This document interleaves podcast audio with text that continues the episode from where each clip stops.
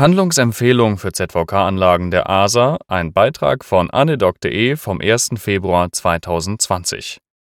Die ASA hat neue Handlungsempfehlungen für die elektive Anlage von zentralen Venenkathetern veröffentlicht für Januar 2020. Da es solche Anweisungen im deutschsprachigen Raum von den Fachgesellschaften erstaunlicherweise nicht gibt, möchte ich sie hier zusammenfassen.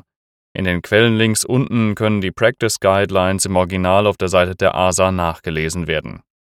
Zu Beginn stellen die Autoren klar, dass es sich zwar um systematische Empfehlungen handelt, aber die Umsetzung anhand der lokalen Gegebenheiten in jeder Einrichtung eventuell angepasst werden muss. Etwas Ähnliches wird zum Beispiel von der WHO bezüglich der Surgical Safety Checklist klargestellt. Es handelt sich also um Empfehlungen von Experten anhand der besten vorhandenen Evidenz. Das muss aber natürlich nicht der Weisheit letzter Schluss sein. Tatsächlich ist das auch schon die zweite Revision nach der ersten Auflage von 2011 und 12. Die notfallmäßige Anlage von Kathetern in große Venen, Vena cava inferior, superior, Vena brachiocephalica, wird explizit ausgeschlossen. Ebenso die Anlage von getunnelten venösen Zugängen wie Ports. Folgende Empfehlungen werden getroffen.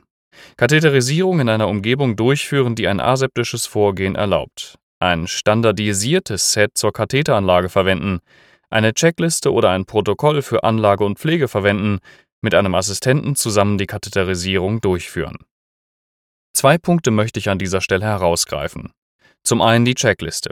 Es konnte gezeigt werden, dass die Prozesse auf einer Intensivstation auch mit den Endpunkten Qualität der Patientenversorgung, Komplikation etc. verbessert werden, wenn Bundles implementiert werden. Das sind letztendlich Instrumente der Qualitätssicherung. Dazu habe ich auch schon mal einen Beitrag geschrieben. Ob noch eine Checkliste mehr jetzt den großen Ausschlag macht oder doch eine zu viel ist, wird man von den lokalen Gegebenheiten abhängig machen müssen. Die ASA gibt auch einen Vorschlag, wie so eine Checkliste aussehen könnte, siehe Anhang.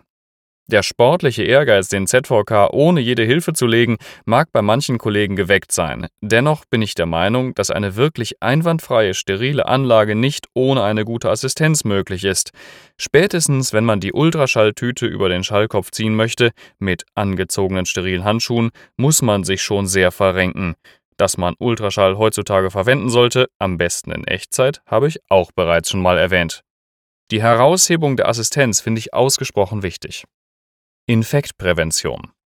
Dass ZVKs sehr infektgefährdet sind, ist mittlerweile wohl ins Common Knowledge übergegangen. Die ASA empfiehlt folgende Maßnahmen, um das Risiko zu minimieren.